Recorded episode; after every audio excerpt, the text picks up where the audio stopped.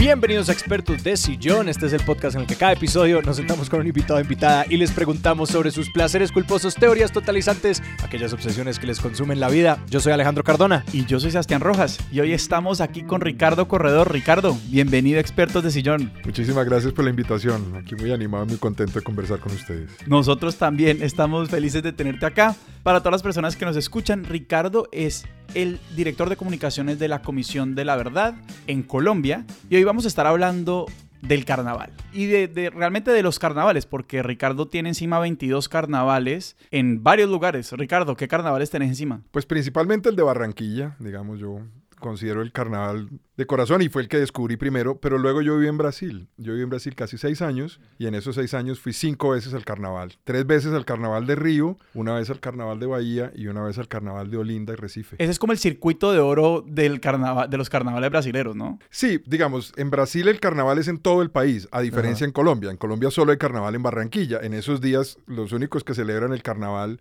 es realmente Barranquilla y en el Atlántico y en el resto del ah. país no. En cambio en Brasil todo el país para y hay carnavales en todas las ciudades, pero los grandes son esos tres. ¿Y cuándo fue tu primer carnaval? Mi primer carnaval entonces fue en Barranquilla. Yo me fui a trabajar a Cartagena a la Fundación García Márquez. Yo llegué en abril, que perdón, a finales de, del 2000 y mi primer carnaval fue a comienzos de, 2020, de 2001. En ese entonces yo iba a tener que como unos treinta y poco años. Pero para mí fue como un descubrimiento porque mi segundo apellido es Cure y toda mi familia Cure es costeña, de Magangué para ser más exactos, pero en realidad mucha parte de mi familia Cure terminó viviendo en Barranquilla. Y yo nunca había tenido como una conexión con el carnaval. Cuando yo iba de, joven a, a, Barranquilla, de pelado de vacaciones, que íbamos a visitar a la familia, de hecho mi familia le huía al carnaval porque en los años 70 el carnaval era muy desordenado, no era como tan, no era como es hoy. Entonces yo como que nunca le paré muchas bolas a eso y cuando llegué a, trabajar a Cartagena, el que creó la fundación con Gabo es Jaime Abello y Jaime es el carnavalero mayor. Y él me dijo, tú tienes que ir al carnaval de Barranquilla. está en el contrato. Claro. yo fui, yo fui, esto creo que fue en febrero de, de 2001, y la verdad para mí fue como, o sea, yo me sentí que ese era mi lugar. ¿Sabes? O sea, como cuando uno se encuentra con algo que uno dice, oye, pero esta vaina o sea, yo me sentía fascinado, encantado. Fui solo esa vez, o sea, obviamente allá eh, pues con el combo de Jaime, pero fui solo y a partir de ahí dije, no, esto es lo mío. Y yo ahí no he vuelto a fallar un solo carnaval, excepto los de Brasil, cuando estaba en Brasil. Y antes de entrar como en tu experiencia de, de los carnavales y cómo se fue complejizando, ¿qué es el carnaval de Barranquilla para alguien que no sé, en algún lugar del mundo nunca he escuchado de él. Si usted le tiene que explicar a un gringo qué es el carnaval de Barranquilla. Sí, sí, sí. el carnaval de Barranquilla es en la misma fecha en las que suceden todos los carnavales en el mundo, que es una fiesta que está directamente relacionada, digamos, al calendario de la religión católica. El carnaval es la última celebración antes de que ya no se pueda. De que ya no, de que uno empieza, digamos, la, la, cuaresma, digamos, ¿no? Sí, sí, sí. Entonces, en ese sentido, el carnaval de Barranquilla es como cualquier otro carnaval, como los de Brasil, como los que hay en, en el Caribe. En el caso específico de Barranquilla,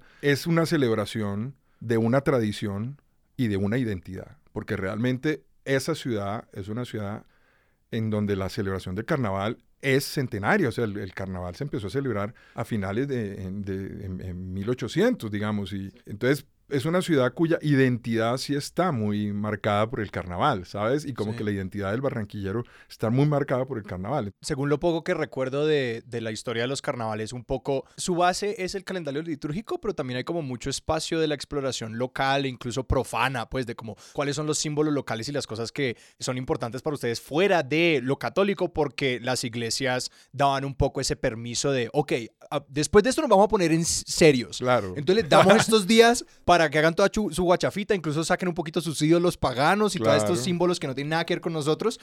Y me quedaba la pregunta de a qué atribuís el hecho de que, porque ahora sí se me hace muy llamativo que nosotros no tengamos carnaval como en el resto del país, pero que en Brasil sí sea esta vaina de como, no, no, no. Que hay carnavales, o sea, digamos, pongámoslo, hay carnavales en Colombia, está el carnaval de negros y blancos en Pasto, está el carnaval del diablo en Río Sucio, o sea, hay carnavales en Colombia y seguramente se me quedan muchos otros por fuera y hay ferias, digamos, municipales y locales muy famosas, pero el único carnaval eh, exacto, en ese sentido que coincide con los grandes carnavales del mundo, el carnaval de Montevideo, el carnaval de los carnavales en Brasil, Exactamente. es el carnaval de Barranquilla. Así es. Que eso es muy raro. Es por qué Barranquilla, por qué en Barranquilla se creó una tradición carnavalera. Pues fíjate, no, no, no, no había pensado en eso, pero yo creo que tiene que ver con varias cosas. Esta es una hipótesis y mis amigos barranquilleros, después que oigan esto, me corregirán. Pero yo creo, Expertos de sillón@gmail.com. yo creo, yo creo, yo creo que tiene que ver con varias cosas. Uno, con que Barranquilla es una ciudad puerto y es una ciudad que tiene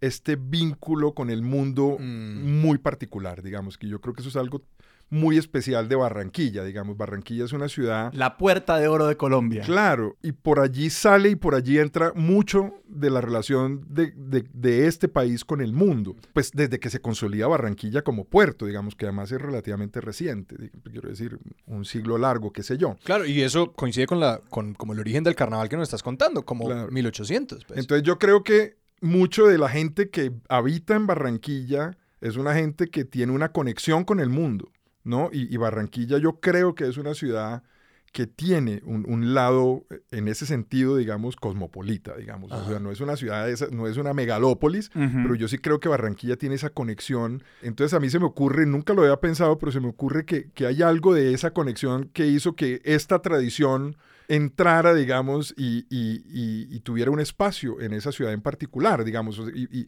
eso por un lado. Por el otro, los carnavales en general en América Latina, digamos, es una característica de los carnavales latinoamericanos, por lo menos lo es en Brasil y aquí clarísimamente también.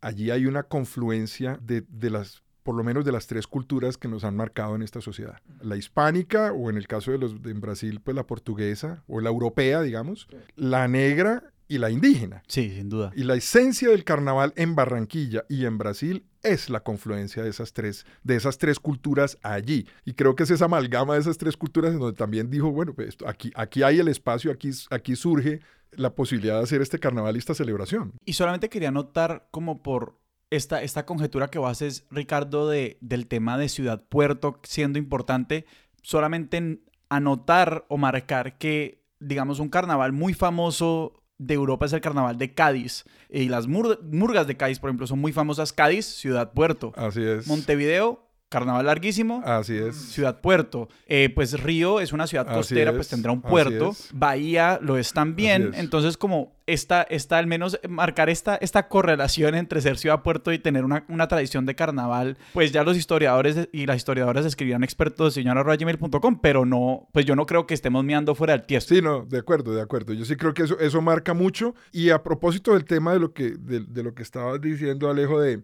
de las tradiciones paganas, claro, en la tradición de los pueblos afros, esos pueblos en- dentro de las tradiciones católicas siempre tuvieron que ejercer esas creencias de manera muy escondida. Claro. Entonces yo creo que también cuando el carnaval le dice, están autorizados todos a expresarse con libertad, Claro. esas poblaciones dijeron, pues este es nuestro espacio para salir y reivindicarnos y no tener que escondernos, digamos, ¿no? Entonces, Es interesante porque en el carnaval hay, hay, hay una lógica, por un lado está la lógica de esconderse y por eso las máscaras, Ah. la idea de, por un- porque uno en el carnaval puede ser lo que uno no es, Claro. entonces me puedo vestir de mujer, si yo soy blanco ser negro, si soy negro ser blanco, Sí. si soy hombre ser mujer, digamos. Entonces la idea de, la máscara es uno puede ser ejercer su libertad con absoluta tranquilidad, ¿no? Sí. Y esa es un poco la idea del carnaval. Impunidad, la palabra Claro. es impunidad No realmente. te van a juzgar, es el espacio donde no te, no te van a juzgar. Y no estamos pecando tampoco. Exactamente, es antes de pecar.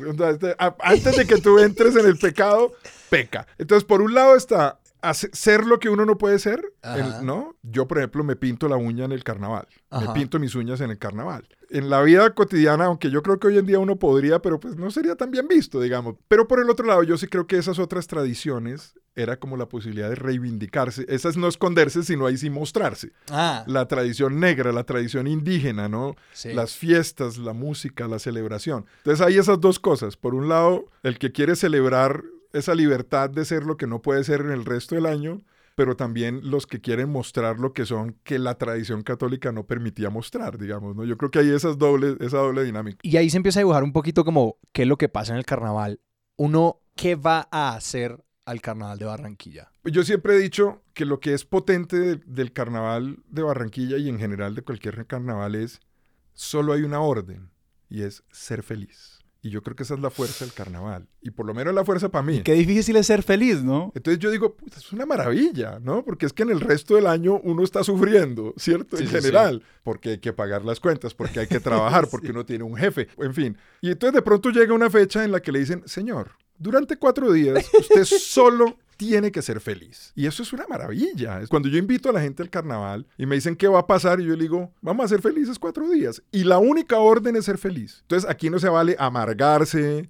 El, el- el único objetivo es ser feliz y gozársela. Lo único que usted tiene que hacer es reír, bailar, gozar, mamar gallo, disfrutar. Y pues eso sí es un privilegio que es una maravilla, que no, que no todo el mundo tiene. Y yo por eso le digo a todo el mundo, cuando pueda ir al carnaval, vaya. O sea, cuatro días de pura y absoluta felicidad. Y eso pues inevitablemente nos lleva a la pregunta de qué estaba pasando en tu vida cuando vos conoces el carnaval. O sea, esto fue como una redención en términos de, de uf, una alegría que no habías, que, que, que te había sido esquiva por mucho tiempo. O sea, ¿qué, cómo, ¿cómo fue encontrarse con esta felicidad absoluta que nos presenta el carnaval? Yo siempre he sido rumbero. Yo crecí en Bogotá. Yo nací en Cali, pero me vine a vivir a Bogotá con un año, dos años de recién nacido y aquí crecí, digamos. Yo crecí en el ambiente bogotano, digamos, como con esta cosa cachaca, rola. Pero realmente allá descubrí que había algo en mí en donde esa naturaleza de ser rumbero, pues realmente era muy esencial mío. Pero como que solo allá en el carnaval pude abrazar eso como parte de lo que yo era, en el Mm. buen sentido de la palabra. O sea, una Ajá. persona que ese espíritu de disfrutar, de gozar, de bailar, de mamar gallo, es parte de lo que yo soy, digamos, de la esencia de lo que yo soy. Y como que en el carnaval yo puedo ser eso de manera muy plena, digamos. Sí. He aprendido con el carnaval a que puedo también ser, hacer eso en los otros espacios cuando no hay carnaval, pero es que en el carnaval es la plenitud para hacerlo, ¿sabes? Claro. ¿Y cómo fueron esos carnavales siguientes? O sea, vos fui- o sea, ¿cómo fue más o menos tu experiencia de ese primer carnaval? Y luego, o sea, vos dijiste, y el próximo año voy a volver, ¿y cómo va a ser? Claro, entonces yo llegué a través de Jaime. Y el combo de Jaime es un combo que tiene una comparsa que se llama Disfrázate como quieras. Antes de que sigamos, aclaremos qué es una comparsa. Pues en el Carnaval de Barranquilla las comparsas son los grupos que se organizan para manifestar diferentes expresiones artísticas y culturales en el marco de los desfiles o de las actividades que se hay. Entonces hay comparsas para bailar cumbia, las cumbiambas. Hay comparsas que practican diferentes tradiciones, bailes folclóricos, la danza del torito, los garabatos, en fin. Y estas se preparan en el año para hacer Claro, eso, ¿sí? todo el año están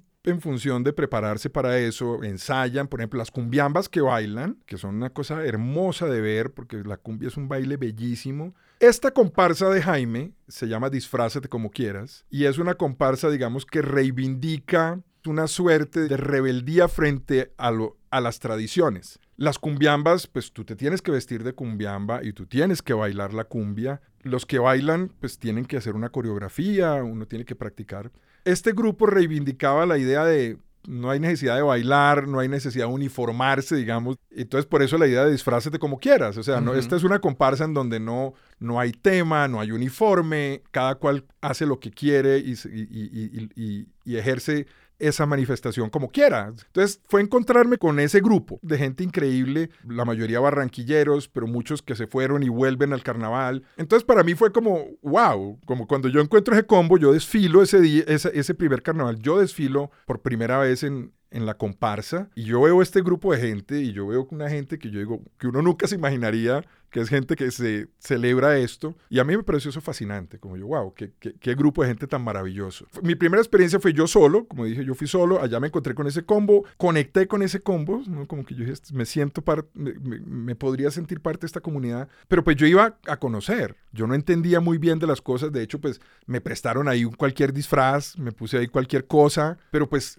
el grupo de la comparsa sí insiste mucho en que uno tiene que disfrazarse. Es decir, nosotros, por ejemplo, la comparsa no, no nos gusta y no que se ponga pues un- un- una, una bata blanca y diga yo estoy disfrazado de médico. No. Sí, sí, sí. O que se disfrázate sí, claro. como quieras, pero disfrázate. Pero a disfrázate y tómatelo en serio. O sea, digamos. disfrázate. Claro, y tómatelo en serio. Entonces nosotros, no, que yo soy un hippie, entonces me pongo un pantalón botacampana, una camisa de flores y una corbata de una balaca. No, no. Sí. Todos nos lo tomamos muy en serio. Y todos preparamos nuestro disfraz y lo pensamos y yo le gasto energía a esa vaina y le boto corriente y empiezo eso y hablo con los amigos y todos pensamos y tú de qué te vas a disfrazar y qué te vas a hacer y los que se lo mandan a hacer y los que son más conceptuales, el que quiere no representar un concepto o el que simplemente se la quiere gozar. Entonces como que el, el primer carnaval yo fui sin entender, me conecto y ya para el segundo entendí cuál era. O sea, ya me la pillé todita y dije, no, esto es pa'lante. O sea, ya ahí me la empecé a jugar. Entonces ya a partir de ahí entendí un poco cómo era y empecé a entender y a gozármelo, porque para mí pensar en el disfraz es, es un goce. Y sí, dentro de ese parámetro tan amplio de disfrázate como quieras, vos como no te enloqueces en un año, con todas las opciones que hay para disfraz, ¿cómo haces para elegir? ¿Cuál es tu criterio? No, yo tengo varios criterios, pero estos son mis criterios muy personales. Lo primero es comodidad.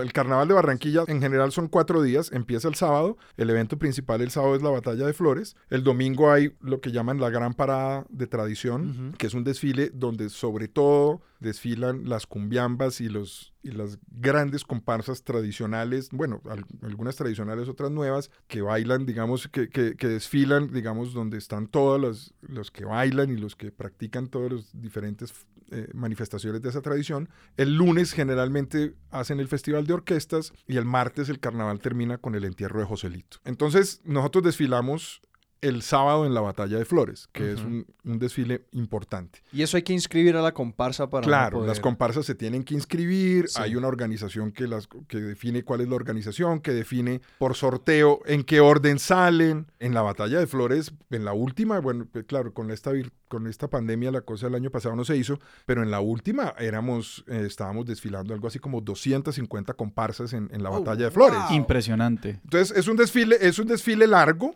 uno empieza más o menos a las 2 de la tarde, se va hasta las 6 de la tarde, pero por ejemplo nosotros convocamos todo el mundo para reunirnos todos e irnos todos en buses para llegar a la vía 40 y ponernos en la zona para prepararnos para el desfile. Entonces uno usualmente está arrancando tipo 10 de la mañana y tú terminas el desfile a las 6 de la tarde. Entonces yo pienso mucho en comodidad. Por el otro lado, una de las cosas que a mí me gusta el carnaval de Barranquilla es la posibilidad que uno tiene como de interactuar cuando uno desfila con el público. Alrededor de la vía 40 puede haber tranquilamente, bueno, sé ese dato cuál será, pero 50 mil, 100 mil personas, digamos, que están en palcos alrededor de la vía 40 y que están viendo. Pero parte, digamos, de lo que yo siento que tiene la, dinámica del carnaval es esa mamadera de gallo que uno puede tener con el público. Entonces uno va desfilando, pero uno se acerca al público, se burla, se te burlan. Entonces yo también trato de pensar siempre en disfraces que le permitan a uno esa posibilidad de mamar gallo, digamos. Como por ejemplo. Pues por ejemplo, me, acuerdo que una vez me disfracé de Kiko, el del Chavo del Ocho. Y pues, claro, todo el mundo identifica quién es Kiko. Entonces todo el mundo, Kiko, Kiko, no sé qué. uno entra en personaje. Claro, uno entra en el personaje. La primera vez que me disfracé de, de Beatles, yo soy muy fanático de los Beatles, eh, me mandé a hacer mi disfraz como de Beatles del año 63. ¿sabes? Con ese collarcito, con el capulcito. Entonces me mandé a hacer una peluquita con el capul. Me, me, mandé a hacer un vestidito y me lo mandé a hacer porque si me hubiera sido de paño me zancocho, pero entonces me lo mandé a hacer de una tela más fina, pero era así. Me puse, hice una guitarrita, un perfil de la, como el bajo de, Paul McCartney, que se distingue más fácil. Es el más Entonces me, me, puse mi, mi guitarrita y nadie sabía quién era yo. sí, sí. Entonces, después yo todo sudado con esa peluca, todo, entonces, me dice, eres el único que se pone corbata en este carnaval. después de cinco horas de ya estar todo sudado. ¿Y cómo ha sido la experiencia de llevar personas? ¿Cómo convencer a la gente de que vaya con vos? ¿Cómo son esas primeras experiencias de las personas que vas llevando? O sea, ¿qué patrones has ido viendo en cómo... Sí, porque ser como chaperón del carnaval. Sí. En general no hay que convencer mucho cuando uno les dice, vamos a un carnaval, toda la gente como, de una. Yo siempre les advierto, hay que irse con buena actitud, porque pues allá te untan, te echan maicena, no, hay borrachos, es decir, yo tengo amigos pues que son neuras, y yo les digo, no, man, no vayas al carnaval, porque vas a sufrir, sí, sí, pues, todo el mundo está en el basile, ¿me entiendes? Entonces yo a todo el mundo le digo, vaya en, en actitud de gozar. Pero en general todo el mundo quiere vivir esa experiencia y entran en el juego. Y yo pues siempre soy muy claro, se va a disfrazar, piensa en el disfraz. No, no, no, no improvise, no llegue a última hora, piénselo bien. Y en general la gente se la, se la ha soñado, digamos, nunca ha habido nadie que no, que no se lo goce y hay muchos que repiten y repiten, digamos, que quedaron matriculados y vuelven. Entonces yo como seis meses antes empiezo, hey, hay carnaval, ¿quién se anima? Escribo a varios y empiezan a decirme sí, no, quiero, no quiero, y ahí se van concretando y a veces llegan cinco, a veces llegan diez, otras veces llegan quince. Y te quiero preguntar un poco por la organización del carnaval, porque decías un poco que como en los años 70 el carnaval no estaba como tan bien organizado y todo. ¿Qué es lo que hace que un carnaval como funcione? Porque de cierta manera la responsabilidad de un organizador, me imagino, es un poco, bueno, ¿cómo vamos a permitir tanto desorden como podamos, pero que esta cosa no se salga tanto de las manos de que la gente la empiece a pasar mal o que la gente no sepa a dónde ir o qué hacer o cómo... No, y convertirlo en un espectáculo. Bueno, en el caso de Barranquilla, digamos, hay una, una entidad que es la que organiza, que se llama Carnaval SA. Y es una corporación mixta, en donde está, pues,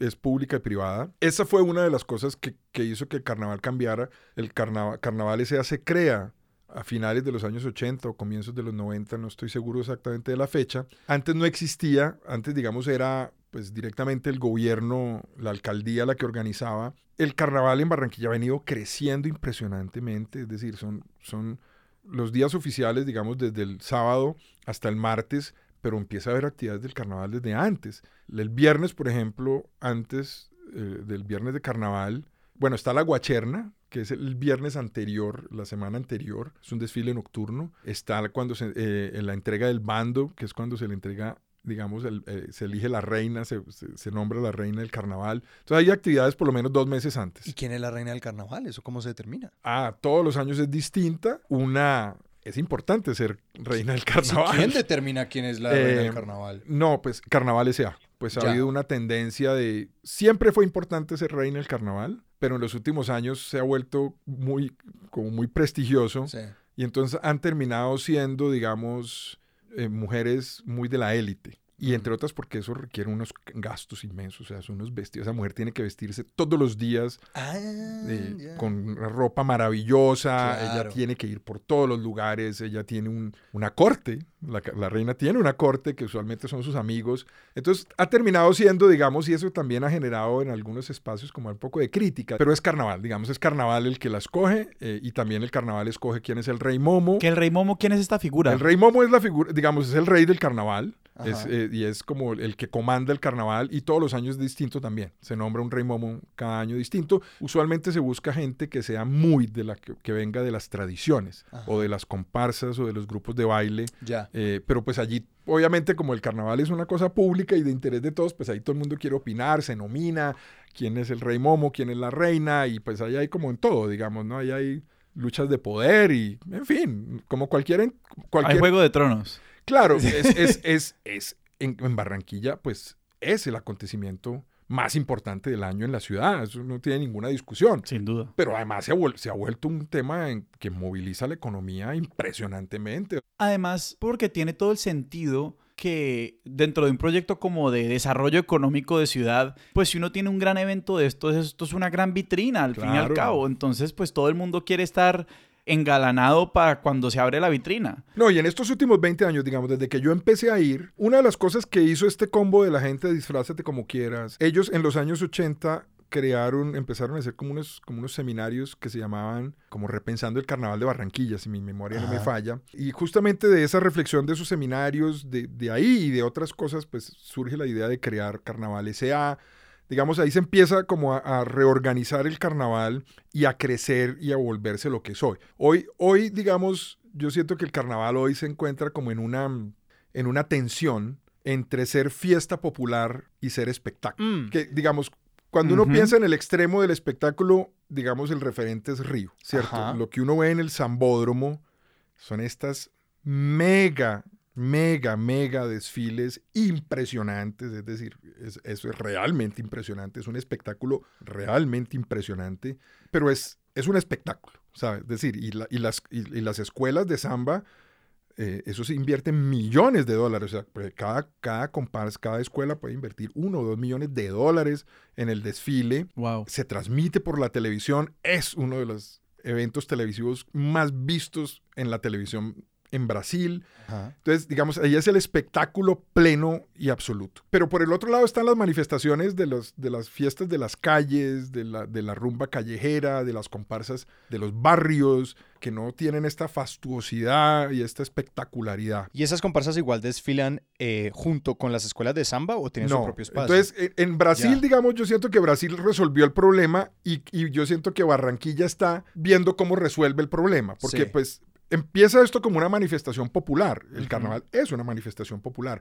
Es gente en los barrios, es gente de una calle que quieren celebrar, que se juntan, que ponen un picó. Pero claro, en la medida en que va creciendo, pues las comparsas se tienen que organizar. Ya empieza a haber mucha más gente que además tú vas a un palco y tú pagas para ver un desfile y entonces la gente también empieza a exigir. Pues, yo estoy viendo aquí. Claro. Entonces tiene que coger más cara de desfile. Y también entre más crece el carnaval, más personas quieren desfilar y va a llegar un punto en el que tienes que decir, algunos no van a poder entrar, entonces toca tener un criterio de entrada. Y es un proceso de institucionalización en un sentido en el que también, por ejemplo, pues habrá mucha gente que llegará de afuera, ¿no? Entonces, ah, no, ¿cómo así? Si yo vengo desde, no sé, Estados Unidos, por decir algo, y yo pagué mi boleta para desfilar, yo tengo que poder desfilar, lo cual pues le resta espacio seguramente a la gente que no paga por desfilar, pero que tradicionalmente ha desfilado porque hace parte de la forma como vive su ciudad. Entonces, esa tensión yo siento que en Barranquilla se está en este momento como en la discusión, porque existe, digamos, el cumbiódromo,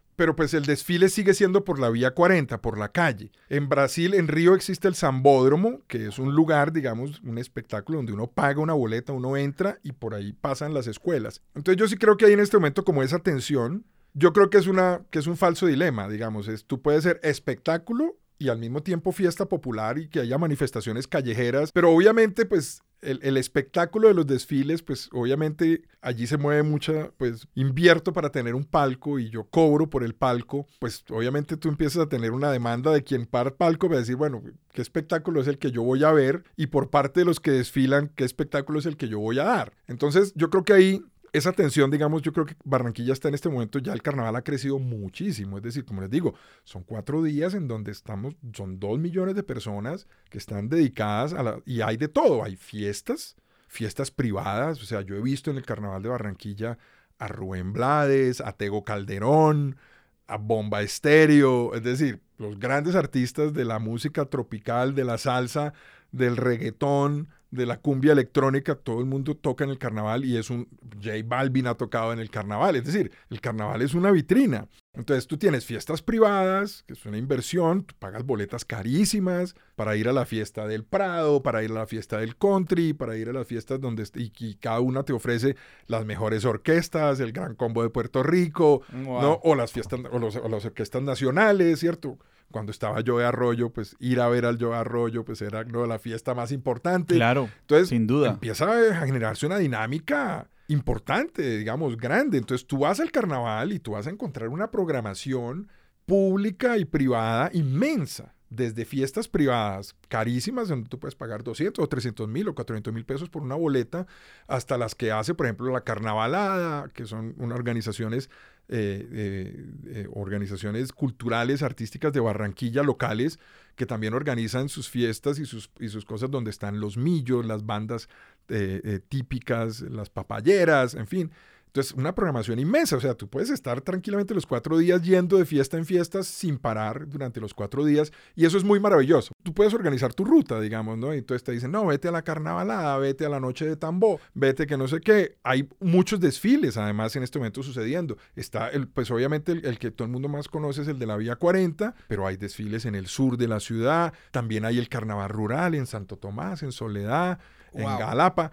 O sea, tú tienes una programación inmensa de cuatro días de fiesta, fiesta, fiesta, que le permiten a uno pues gozarse los cuatro días plenamente. Y eso me lleva a una pregunta, porque nos contabas que tu familia o que tenés mucha familia en Barranquilla, ¿no? Y que en los 70 tu familia le huía al carnaval. Entonces me da curiosidad cómo ha, cómo ha ido evolucionando tu relación como con tu familia barranquillera, con tus primos, con tus primas barranquilleras, con tus tíos, tus tías, a medida que vos te has vuelto carnavalero y ellos que ellos son carnavaleros, han vuelto al carnaval o digamos los dos tienen una experiencia distinta de la ciudad en carnaval, ¿cómo, cómo es eso? ¿Y le ha cambiado la perspectiva a algunos de tu familia claro, que no claro, no, pues de hecho mis, mis primos y ellos por ejemplo, desfilan en, en, en, en La Guacherna, por ejemplo, en el, en el Garabato del Country, por supuesto, en el Club El Country. Acabas de decir tantas palabras tan específicas. Espérate, yo te- ¿cuál es la guacherna y La- cuál es el eh, garabato del ok, country? La Guacherna es el desfile que se hace el viernes de la semana anterior al carnaval. Ok.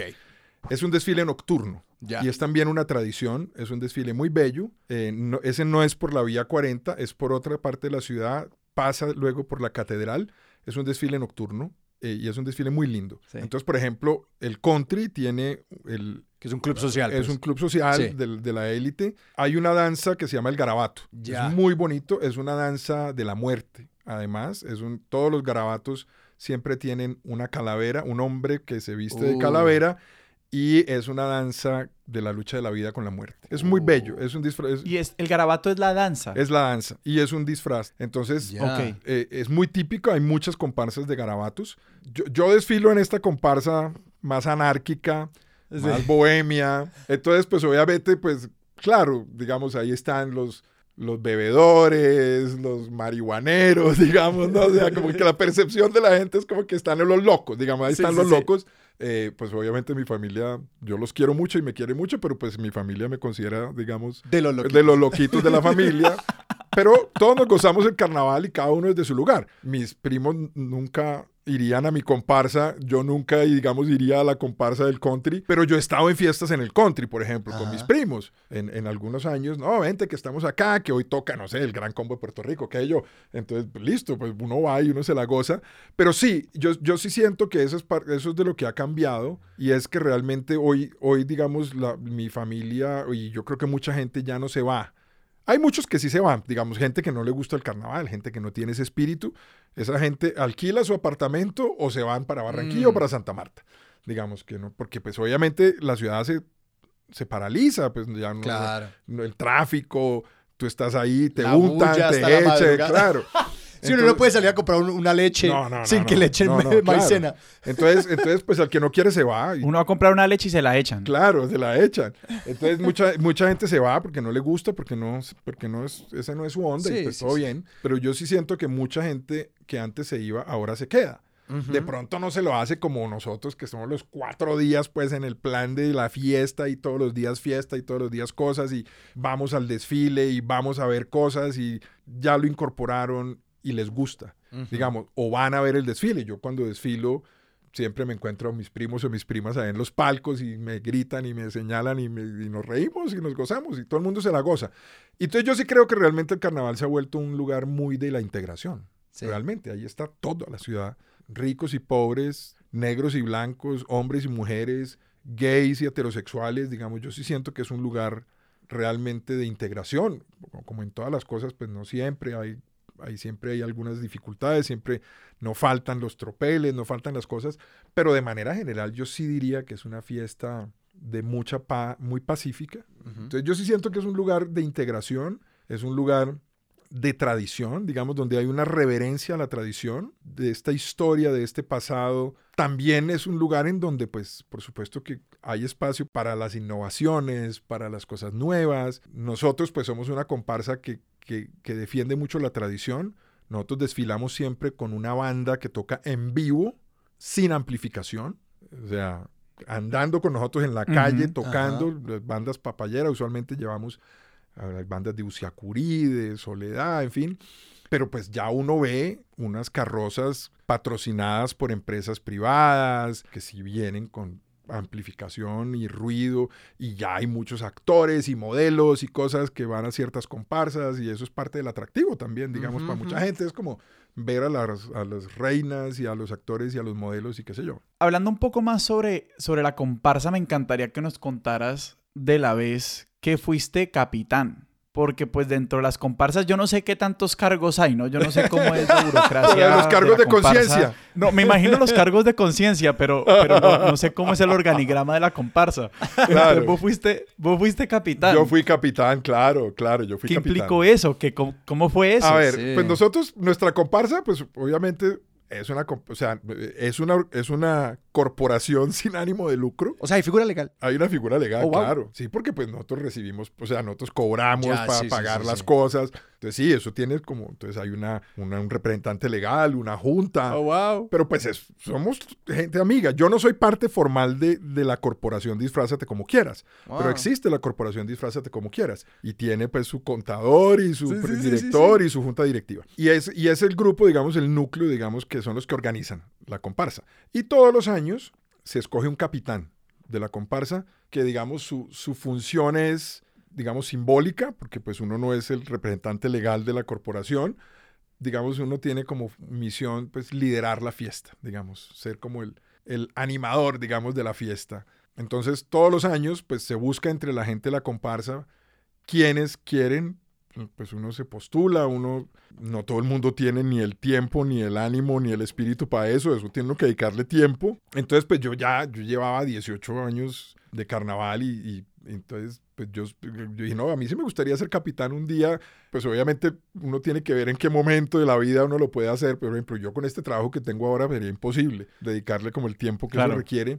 Pero en ese momento vi que lo podía hacer. Estaba ahí en la Fundación Gabo todavía y, y, y- y, pues empecé a pasar mucho más tiempo. en- en- yo vivía en Cartagena, pero pues pasaba mucho más tiempo en Barranquilla. Me reunía con la gente de la comparsa, planeábamos cómo iba a ser. Eh, entonces, nada, el trabajo, digamos, es, es, es cada, cada año se escoge uno, es distinto, y eh, lo que uno tiene es como que animar. La, el- el- el- la, la comparsa, eh, el capitán se corona, porque hay una coronación, Oh, wow. en la fiesta de, en la fiesta de velitas, el, el- el 7 de diciembre. Entonces, el carnaval oficialmente en nuestra comparsa arranca el 7 de diciembre.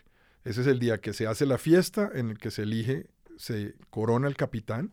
Y luego, los, los miércoles, cuatro miércoles antes del carnaval, hacemos una fiesta de la comparsa en Barranquilla Ujú. para ir calentando. Para mí ser capitán pues fue realmente como tener la experiencia completa de vivir el carnaval Claro. desde adentro, porque ahí está uno con la gente de la comparsa, bueno, ¿cómo vamos a hacer? ¿Cuándo va a ser? ¿Dónde hacemos la fiesta? Digamos, yo me tuve que encargar, pues, de, la comparsa recibe una plata de la gente cuando uno participa en las fiestas, pues cobramos Ajá. boletas y cosas. Entonces tenemos una platica que no es mucha, pero para organizar la fiesta. Claro. Entonces, pues yo me, me- pues yo, ¿dónde vamos a hacer la fiesta de la coronación? Entonces yo me encargué con la gente de la comparsa, busquemos aquí, busquemos acá. Pues sí, uno es el que organiza, digamos, las fiestas y, y yo en ese caso estuve las cuatro, eh, los cuatro miércoles, me fui. Además, esa, ese año, pues fue una particularidad. Yo tengo dos gatos y uno de mis gatos se murió justo, se cayó del piso 20 de mi edificio en Cartagena. Y me tocó realmente celebrar ese carnaval Oh, wow. con ese guayao que tenía. Me dio muy duro la muerte de mi gato. El Telonius. mismo que eras capitán. Ese mismo año, no. sí. Eso fue un lunes y la, Claro. la primera fiesta era el miércoles. No, no, no, no. Entonces, El pero fíjate, fíjate esas cosas, mira, eso fue bonito porque, no, yo quedé, pucha, pues, todos los que tenemos mascotas, bueno, tú tienes Claro. mascota, cuando uno le muere y sobre todo una cosa trágica como No, esa, no, sí. yo quedé muy, eso me dio muy duro y yo, y yo tenía el miércoles la primera fiesta de las cuatro, eso fue un mes antes, pero fíjate, ahí todo el mundo de la comparsa fue súper bonito porque fue como, pues yo llegué a la fiesta, pues obviamente yo no estaba como tan animado ese día, Sí, sí, sí. pero pues era el capitán. Te Entonces- toca ponerte la 10, sí. Claro, entonces, pero ahí en el medio ahí pusieron, estaban tocando música, bailamos. Era, usualmente esas primeras fiestas no va tanta gente, la- la- la- se van acumulando para después. Ah, pero en un momento yo sí cogí el micrófono y le dije, miren, a mí se me acaba de morir mi gato. Y si yo voy a celebrar esta puta fiesta, todos van a celebrar conmigo. Y todo el mundo fue súper solidario, como, no, vamos a hacer esto por tu Sí, gato. sí, sí, sí, este sí. carnaval es en menor a Telonius y todos me mostraban sus gatos y sus mascotas. Ah. Y todo el mundo fue súper... Y la verdad, yo pasé ese guayao de ese dolor Claro. a través de, esa- de ese, de esa- Sí. de ese desfile, Con de ese compañía. particular, claro. Claro. Y fueron gente, fueron súper bonitos, la verdad. Todo el mundo estaba ahí como, este carnaval es por mi gato llamaba Telonius Monk, como el jazzista. Ajá. Este es por Telonius y todos vamos a celebrar por Telonius y todos ahí Precioso. estuvimos ahí. Wow. Eh, entonces, no, pero carnaval, ser capitán, yo no, yo lo, yo lo pongo, yo lo voy a poner en mi currículum. Sí, sí, sí, sí, sí. Sin duda. Capitán de mi comparsa, disfrázate como quieras. Eso es un trabajo, eso es un... Yo le claro. gasté tiempo, energía, plata, armar eso. Y, pero feliz, digamos. O sea, yo les digo, yo sé- ahí es cuando yo me di cuenta que a mí me gustaba. La fiesta. Te tomó Yo- 18 años. y no, yo antes, toda esa, toda esa gente que yo llevaba, todo eso lo organizaba yo. Sí. Yo conseguía el hotel, yo conseguía el transporte. Vení, pero y, y quiero hurgar ahí, porque en un sentido es obvio, como festejar con amigos y amigas es lo mejor, pero ¿por qué esa insistencia en traer personas? O sea, ah, no, pues son todos amigos, ¿no? claro, Gente amiga. No, Eh, para que sepan y para que se la gocen y para que tengan la experiencia. Y porque es una oportunidad de estar con los amigos. Sí, sí, sí. Entonces yo les digo a los amigos, véngase para el carnaval, o sea, véngase que esto es una gozadera. Y me he traído amigos de Brasil, de Argentina, de Chile, de, de Perú. O sea, pues claro, con la Fundación García Márquez yo conocía a muchos periodistas de toda América Latina. Ajá. Y pues entre Jaime y yo éramos como somos los más carnavaleros, entonces todo el mundo era como yo quiero ir a vivir esa experiencia. Entonces Claro. no, los traemos. No, es por, primero para estar con los amigos. Segundo es como la posibilidad también de que la gente se la goce, digamos, como venga, pasemos este. Y, y de verdad, no hay nadie que haya venido al carnaval que luego diga qué mala experiencia, no, todo el mundo se va feliz. Yo siempre digo que esto es una inyección de felicidad. Son cuatro días que es comienzo del año, usted le inyectan ahí cuatro días de felicidad y yo con esos cuatro días, esa vacuna de la felicidad, yo quedo listo para el resto del año. Para Claro, pero esta se sí toca venga. ponérsela todos los años. Claro, yo me la pongo todos los años. Yo, yo siempre digo, el- el- eh, eh, este año, pues ha sido, el año pasado fue atípico, pero hicimos batalla de flores virtual. Sí. Hicimos Zoom batalla de flores para reivindicar. Estuvo buenísima, se conectaron como 600 personas de todos lados y la Wow. gozamos felices. ¿Y este año cómo fue? Y este año va a ser ahorita el 26, es que cambiaron la fecha. Se supone que la fecha original era el 26 de febrero, Ajá. Pero pues con todo este tema de la pandemia, entonces decidieron pasarlo para el 26 de marzo. Esta para mí es la fecha más sagrada del año. Para mí es realmente el carnaval es más importante que la Navidad y que mi cumpleaños. O sea, yo he pasado años sin celebrar mi, mi cumpleaños y he tenido Navidades en que no me importa, pero el carnaval sí. Y yo, de hecho, ha habido trabajos que me han ofrecido que yo he negociado para empezar el trabajo después del carnaval, para que no me amarguen mi carnaval.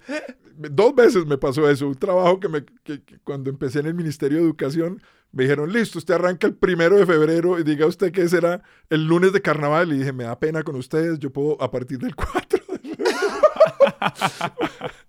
Y en la Tadeo también, de hecho, pero en la Tadeo sí no logré negociar, entonces, pero estuve sábado y domingo y a las 6 de la mañana del lunes me cogí un carro de Barranquilla para que me llevara a mi primer día como rector, como director seccional de la Universidad Jorge Tadeo Lozano en Cartagena. Yo llegué allá con mi maleta y mis disfraces en la maleta a mi primer día de trabajo en la Tadeo y mi uña pintada. Claro.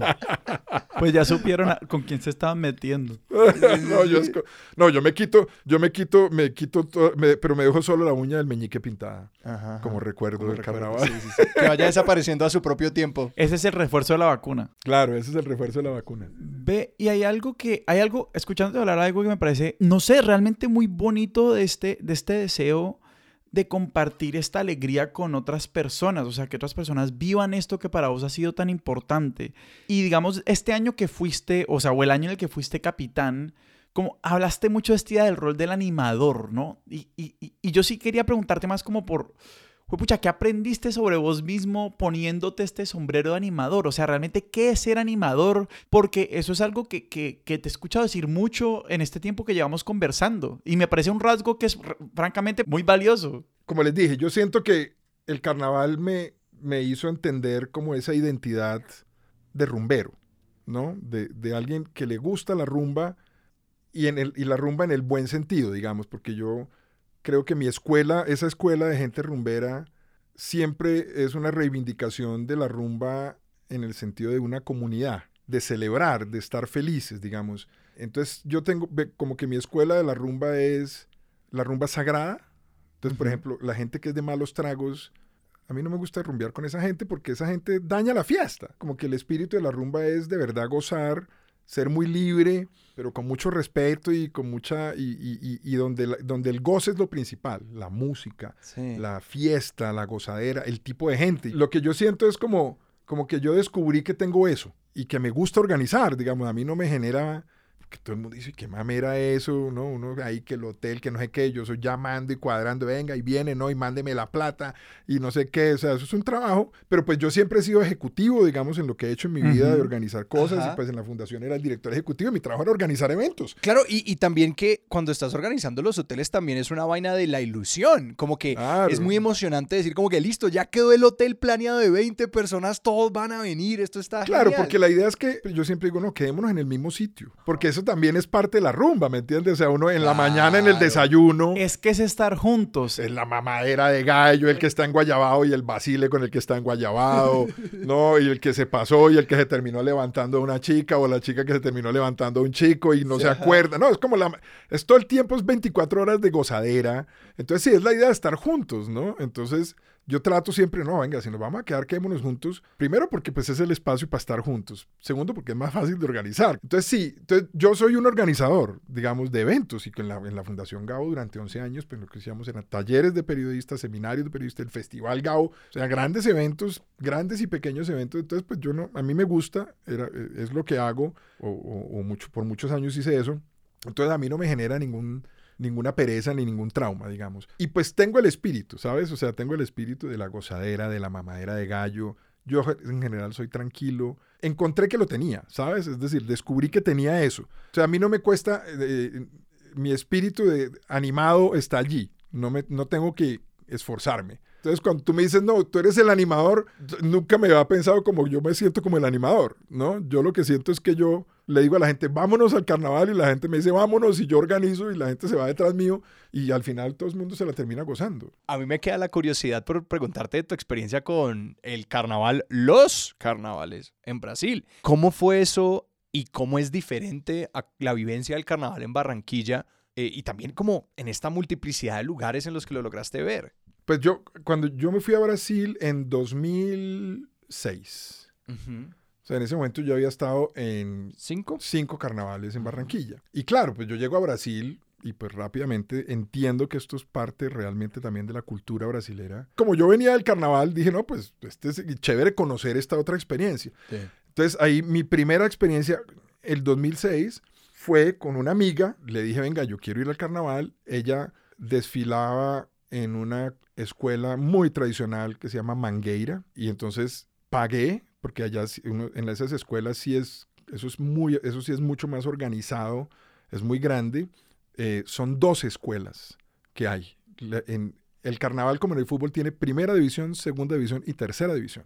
El, el- el- el centro organizativo en Río de Janeiro son las escuelas de samba. Sí. Y las escuelas de samba son organizaciones comunitarias de barrio. Pero hay 12 que llaman la Liga Especial. Son las 12 grandes. Wow. Esas son las que desfilan en el Zambódromo. Esas son las que cuando uno ve las transmisiones del carnaval, es ese desfile. Ya. Ese es, son dos noches que se desfilan.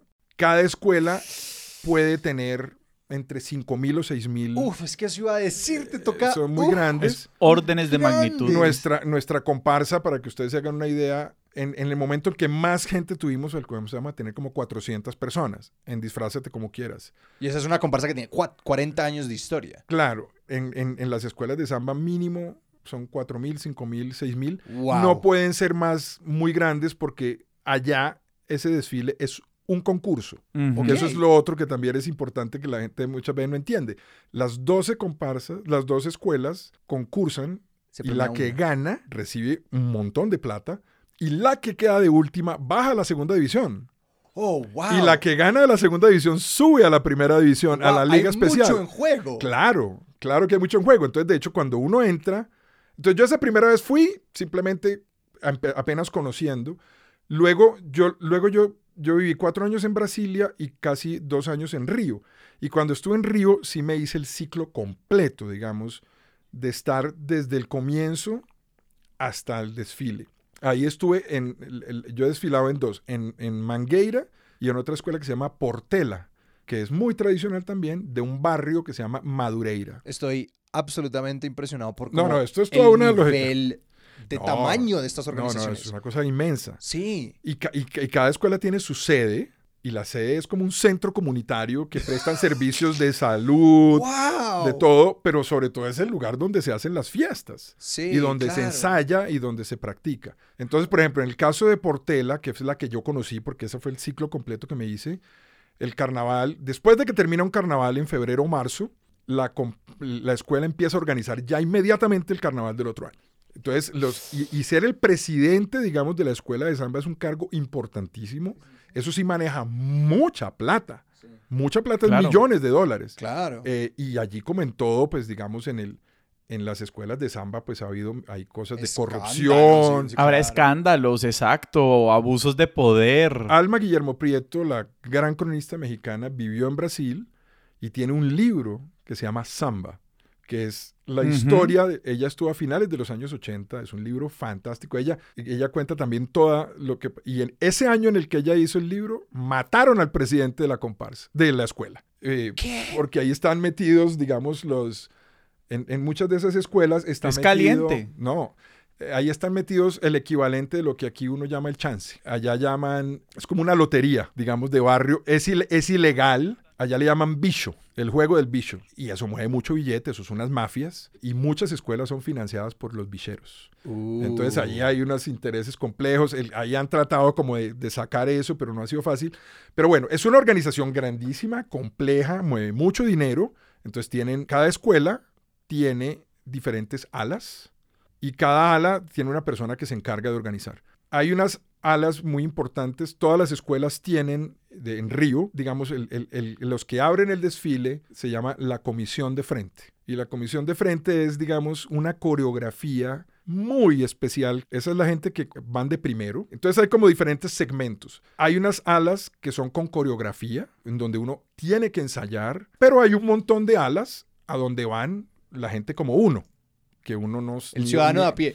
Claro, y los extranjeros. Y hay unos en particular donde van muchos extranjeros, Claro. en donde tú no tienes que saber bailar, lo único que te piden es que te aprendas la canción. Todos los años hay una canción distinta. ¿Por escuela o por Por escuela, carnaval? por Ya, escuela, por ya. escuela, por escuela. Cada escuela define un tema que llaman el enredo. Ok. Por ejemplo, cuando yo desfilé la primera vez en, en Mangueira en 2006, el enredo de Mangueira era sobre el, eh, el equivalente al río Magdalena, que es como el río principal, el río San Francisco. Ajá. Entonces, el tema de la, de- de- de la- la escuela era el río San Francisco. Y ya estaba, estaba alrededor de eso. Entonces, cada año cambia, la, cambia el tema y cambia la música. Ajá. El enredo, la canción del enredo es distinto. Y se escoge en un concurso también la canción. Entonces, la fiesta arranca, digamos, el carnaval usualmente es febrero o marzo, pero por ahí en septiembre, octubre, en las escuelas, Se escoge la canción. todos los fines de semana se hacen fiestas en donde los compositores de las escuelas candidatizan sus canciones y las toca la batería de la escuela. A lo largo de la noche las van tocando y, y durante un mes o dos meses hay canciones distintas y al Wow. final la escuela pues escoge de todas una. Todas las escuelas tienen un ala de compositores Hmm. y todas las escuelas tienen una batería. La batería son más o menos 300 músicos, básicamente percusiones. Ajá. Yo a todo el mundo que le digo, cuando vaya al carnaval, la experiencia de oír la batería es una de las experiencias para mí más poderosas porque son 300 tipos y mujeres, básicamente percusión. No, lo tiene que atravesar a uno de una forma impresionante. Es impresionante. Cuando tú desfilas, digamos, viene la comisión de frente, vienen varias, la, la, la batería va en la mitad de la comparsa, del- de la escuela, Sí. uno entra al Zambódromo, es una transmisión, eso se transmite por televisión. La Globo le paga a cada escuela un millón de dólares por los derechos Hmm. De esas canciones originales. de, y, del- y de la idea a cambio de que no haya publicidad. Entonces, cuando tú entras al Zambódromo, son unas luces blancas que yo siempre digo, eso debe ser como cuando uno se muere y ve la luz, la luz divina, porque como se transmite la televisión es una luz, o sea, uno, Mm. uno siente la luces de estadio, pues. Y ahí en el Zambódromo caben como 60 mil personas al lado y lado. Entonces tú entras, la batería, depende de donde tú estás, si estás adelante o atrás de la batería, pero la batería va en la mitad, tú entras y hay un momento en, en el Zambódromo, en la mitad del Zambódromo, que es como un espacio donde se mete la batería para que luego la comparsa continúe desfilando. Cuando uno pasa por enfrente de la batería, esos son, no sé, cuántos vatios serán, no sé, deben ser 100 mil vatios de sonido, es una vaina impresionante, y son unas percusiones que están... Y las baterías, el concurso parte de quién toca más rápido. Entonces, de hecho, en la transmisión de la Globo, ellos van midiendo las revoluciones por minuto en la que va tocando la batería. De la batería, claro. Las pulsaciones. Entonces, Sí, de sí, hecho, sí. entonces todos los que tocan se hacen el esfuerzo por... Más rápido, más rápido, más rápido, más rápido. Es impresionante porque es un ruido, es un sonido, que lo que, lo que, lo que tú estabas diciendo, Seba, o sea, eso te entra por el cuerpo y tú sientes que esa vaina te vibra y te pasa por dentro. Eso tiene que ser hermoso. Es muy hermoso. Es, es realmente, yo le digo a la gente, mire, vaya, esa experiencia de desfilar en el Zambódromo es realmente impresionante. Pues yo soy carnavalero y a mí me encanta el carnaval de Barranquilla y el espectáculo del carnaval de Barranquilla no tiene nada que envidiarle. Ajá. Pero ese espectáculo es realmente un espectáculo único en el mundo. Yo no Sí. creo que haya un carnaval que tenga esa, esa fastuosidad, Claro, no, y que- los disfraces, los colores, lo que le invierten. O sea, yo he visto... No, y ese nivel de organización, pero es que estamos Todo. hablando Claro. que. No, en una, son- hubo una, son- una escuela, por ejemplo, que una vez hizo la reproducción de una pista de esquí con nieve, No, esto es en donde había gente que des- des- desfila- o sea, eh, patinaban Ajá. en, en- en- no, eso le ponen todo el dinero del mundo. El que dirige artísticamente la escuela, el enredo, pues el de cada año llaman un carnavalesco. Y ser carnavalesco en Brasil es una de las cosas que cualquier persona que está en el mundo del arte Mm. es considerado, pues, o El sea, tú decir, honor, yo soy sí. carnavalesco de Mangueira, yo soy carnavalesco de Salgueiro, yo soy carnavalesco de, no, eso es como, es un, te- es un honor, es un trabajo, tú estás todo un año pensando los disfraces, los colores, el tema, la música, Claro. y todos se esfuerzan por hacer unas cosas súper innovadoras. me queda muchísimo la idea de, suena pendejo decirlo, pero estos espacios para ser felices, como suena como una idea muy obvia, pero también es muy, pues uno pierde eso de vista, ¿no? Lo que decías, como los objetivos en la vida son otros usualmente y como que no, no es una métrica de la que uno esté detrás todo el tiempo. Entonces me quedo mucho con esa, esa idea de como qué espacios estoy yo dándome y seleccionando donde el objetivo es, no, aquí estoy es para pasarla bueno por días. Hay un, hay un libro que, que yo recomendaría, a mí me, me pareció muy chévere, es de una académica gringa, ella se llama Bárbara Eren, Ehrenreich. Y escribe un libro que se llama Dancing in the Streets. Sí, como bailando en la calle. Y el, el subtítulo es como hablando sobre la, sobre la alegría colectiva. Ajá. Y es como una historia de las fiestas. Obviamente habla del carnaval, pero no se limita al carnaval, pero el carnaval es central. Ella también termina hablando, digamos, de Woodstock, de otras Sí. cosas.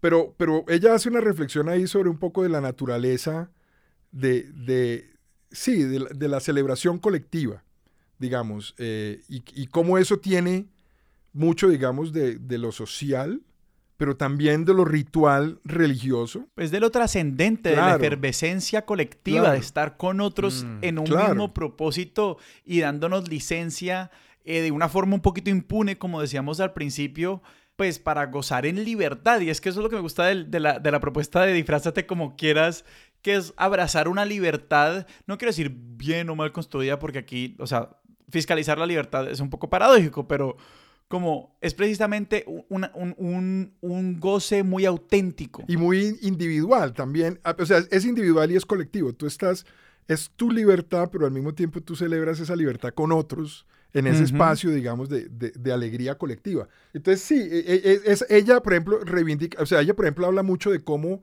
muchas de las naturalezas de las religiones tiene que ver con celebraciones colectivas. Total. Sin duda. ¿No? Y claro, pero obviamente la religión católica en particular, digamos, como todo ese tema de la fiesta y del placer, digamos, como que se reprime un poco y de ahí surge el carnaval, justamente, digamos, de, de la... De, de- Es de una válvula de escape. Claro, de reprimir la, la idea del placer y el carnaval es como, este es el último momento que usted tiene para celebrar el placer del cuerpo, del sexo, de la, ¿no?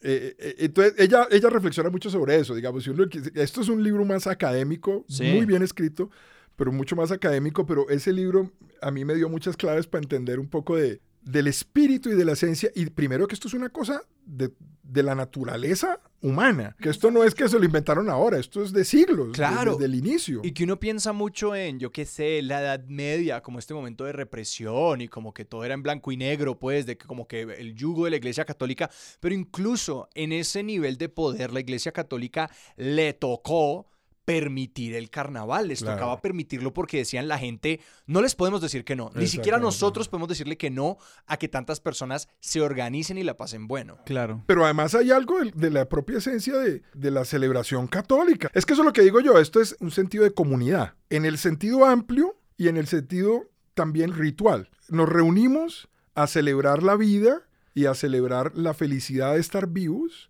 Y para mí esa es la esencia del carnaval. Y por eso es que yo lo reivindico y por eso es que yo voy y por eso es que yo invito a los amigos y por eso es que yo les digo, vaya, porque este es el lugar en donde si uno no es de una religión, si uno no practica una religión, si uno no tiene ese otro espacio, este es el lugar en donde podemos estar juntos, celebrar la vida juntos y ser felices juntos, donde el único mandato de esos cuatro días es ser felices juntos. Ricardo, muchísimas gracias. Ricardo, muchísimas gracias por traer el evangelio del carnaval a expertos de sillón. Los espero en el Carnaval de Barranquilla, a, ustedes y a los que nos estén oyendo. Te jodiste porque te va a vamos a agrandar esa comparsa un jurgo. si la gente te quiere encontrar en redes o algún proyecto que quieras promocionar, ¿a dónde los podemos apuntar? O a la comparsa. Sí, sigan el carnaval, digamos, si les interesa el carnaval, es chévere. Carnaval ya tiene su cuenta, Ajá. digamos, en, en Instagram y en redes sociales. La comparsa tiene su cuenta. Esa sí es Eh, disfrázate disfrázate como como, quieras, quieras. sí. Buscan ahí en, en, en- en Instagram y en Facebook. Y, y- y- y- creo que Twitter sí no tenemos. No, no, Ricardo, mil gracias. Muchas gracias, Ricardo. No, a ustedes por la invitación. Sebas, ¿a nosotros dónde nos pueden encontrar en redes? A nosotros nos encuentran en Instagram como arroba expertos de sillón, en Twitter como arroba expertos sillón. Nos pueden escribir a nuestro correo que es expertosdesillón arroba gmail.com y también eh, pueden apoyarnos en Patreon, que es simplemente una forma de contribuir a que este proyecto pues, se sostenga más o menos y eso lo hacen en patreon.com slash expertos de sillón. Nuestra música es de Juan Esteban Arango, nuestro logo es de Sebastián Márquez y Expertos de Sillón es un proyecto de Sillón Estudios, producido por Sara Trejos con el apoyo de Paula Villán. Yo soy Alejandro Cardona. Yo soy Sebastián Rojas, esto fue Expertos de Sillón, hasta la próxima.